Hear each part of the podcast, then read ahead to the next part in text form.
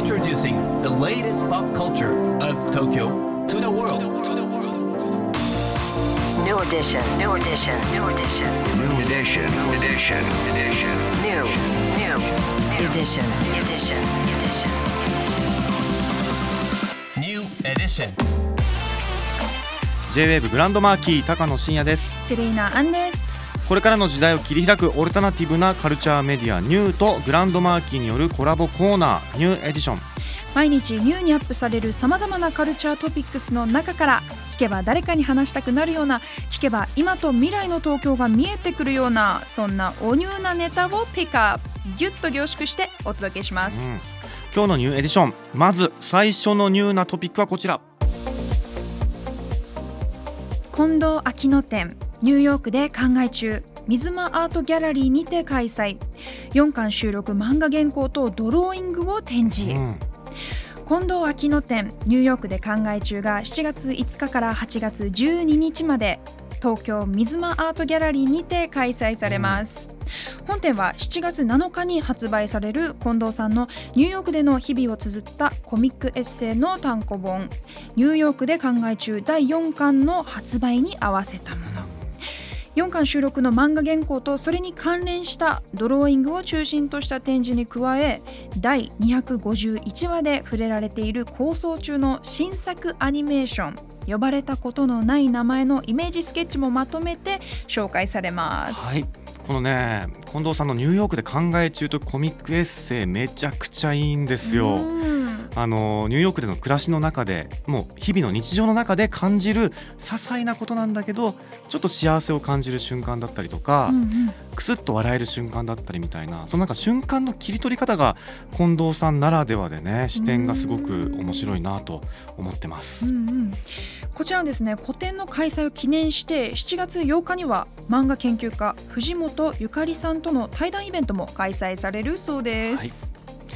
さあそして続いてはこちら。音楽業界で使用する英語を解説。うん。すべ、ての音楽人のための英会話。東京で開催。ほイベントすべての音楽人のための英会話が6月21日に東京南青山の月見る君を思うで開催されうまん。これどういうことなんですかね？うん。あのちょっと今フライヤーですか？これ。すはい。あのあるんですけれどもあのどうやってこう海外アーティストを招聘するかみたいなことがうん。学べたりするんですかね、ブッキングの話とかもなんか聞けるみたいで。うん。ちょっと気になりません？これ結構面白そうですよね。ね。なんか私も英語話せるとはいえ、うん。やっぱりなんだろうちょっとしたこう専門用語みたいなものって学べる場っていうのは貴重ですから、参加したいなえだってって思ないんかこのますね。アーティストコミュニケーション編っていうのが第2部であるんですけど、うん。気になる機材セッティングについて話をするとか 英語でコミュニケーション取るみたいな。うんうん。ね。あと私が気になるのは、ツアーブッキングの話うんとか、あのこう海外アーティストを招聘するプロセスみたいなところで、なんかこう日本でアーティストをブッキングする時と海外のアーティストの違いっていう部分とかね。そっかもしかしたらだから英語だけじゃなくてそのマナー的な部分だったりとあかそうね。いうところもね学べるかもしれないですよね実例を通して。うんうん、気になります。はい。こちらあそうですね。えっ、と改めて6月21日に、えー南青山月見る君を思いで開催されるので気になる方はぜひチェックしてください。はい。そして今日深掘りするのはこちらです。ガウディの建築思想と造形原理に迫るガウディとサグラダ・ファミリア展うんこちらのトピックについてニューのライターでもあるこの方に深掘りしていただきます高野さん、セレイナさん、リスナーの皆さん、こんにちは。アーティストで文筆もやってます、中島春也です。今日僕が深掘りするのは、今日から東京国立近代美術館で開催されているガウディとサグラダ・ファミリア展です。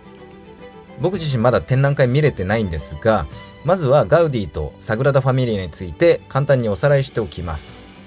えー建築家アントニ・ガウディは1852年スペイン・カタルーニャ地方生まれ。でバルセロナを中心に活動しユニークで独創的な造形で知られてますよね。でその代表作がサグラダ・ファミリア聖堂です。で長らく未完の聖堂と言われていたんですがいよいよ完成の時期が視野に入ってきてイエスの塔の建設っていう最終段階に向かっています。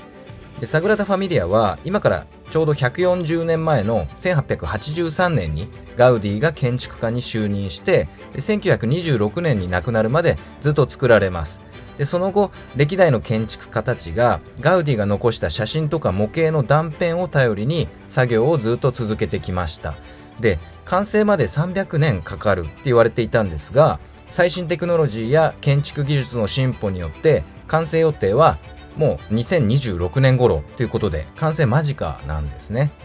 で僕はあの10年前にちょうど現地でサグラダ・ファミリアを見たことがあってであの引きのビジュアルは写真とか映像で何度も目にしてきてでもちろんこの実物もスケールがものすごいわけですけどで特に度肝を抜かれたのがその内部空間なんですね。でその樹木のように枝分かれした柱によって森が表現されていると。でそれが本当に壮観で。で、あと、まあ、グエル公園とかカサバトリョっていったガウディ建築をいろいろ見たんですが、えっと、僕が感じたのは、ガウディの建築は一貫して性の建築だっていうことですね。でそれくらい建築自体が生命力に満ち溢れてるし、でその空間に包まれた人に、えっと、生命力を与えてくれると感じました。でそれはね、あの、有名な破砕タイルによるモザイク装飾とか、徹底した自然観察から生まれた有機的かつ幾何学的なフォルムなんかから導かれるものなんだと思います。で今回の展覧会であの楽しみなのはですね、えっと、事前情報としてサグラダ・ファミリア制度に焦点を絞りガウディの建築思想と造形原理を読み解いていくってあるんですが、まあ、やっぱガウディって天才だと思われがちですけど、えっと、古今東西の建築とか自然を丹念に研究することでその、まあ、革新的な造形言語を発達させたっていうことらしいんですよね。だからそういうガウディイコール天才っていう神話を超えて膨大な図面とか模型資料映像を元にしてるっていうことでこう今までとは違ったどんな新しいこのサグラダ・ファミリア像が私たちの前に立ち現れるのかっていうところがやっぱ僕は見どころだと思います。ということで、えー、今日から東京国立近代美術館で開催されているガウディとサグラダ・ファミリア展を紹介しました。皆さんぜひチェックしてみてください。はい中島さんありがとうございましたちょっと変なこと言ってもいいですか？はい。サグラダ・ファミリアって今までずっと未完成のねうんうん。建築だったじゃないですか、はい。ある種もう未完がアイデンティティにもなっちゃってるというかど。そうなんですよ。で、うんうん。2026年に完成というねことはとても喜ばしいことで、うん。もうきっと世界中がねみんなお祭り騒ぎになるんじゃないかなって気がするんですけど、うんうん。この喜びだけじゃなくなんか僕の中でちょっと寂しさがブレンドされるというかわかります？これ。切ないと。そう。あのー未完の状態のこうなんですかねあのまあ準備段階のワクワク感みたいな感じで、うんうん。夏休み始まるよりも始まる前の方が楽しいみたいな感覚ないですか？俺だけ？いやわかる気もしますね。そう。まあだからあのこのね3年後に完成する前に一回見ときたいなっていう気持ちがあるんですよ。ああなるほど、ね。未完の状態ってもう戻らないから、うんねうんうん。あのなので未完の状態を見て完成してからまた見に行ったらいいなっていう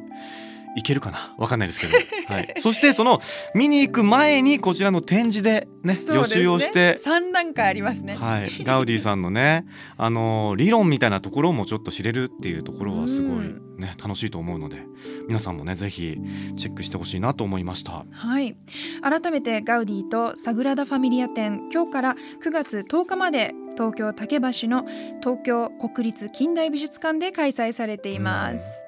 今日ご紹介した情報はカルチャーメディアニューで読めるのはもちろんポッドキャストでも聞くことができます。目でも耳でもあなたのライフスタイルに合わせてチェックしてみてください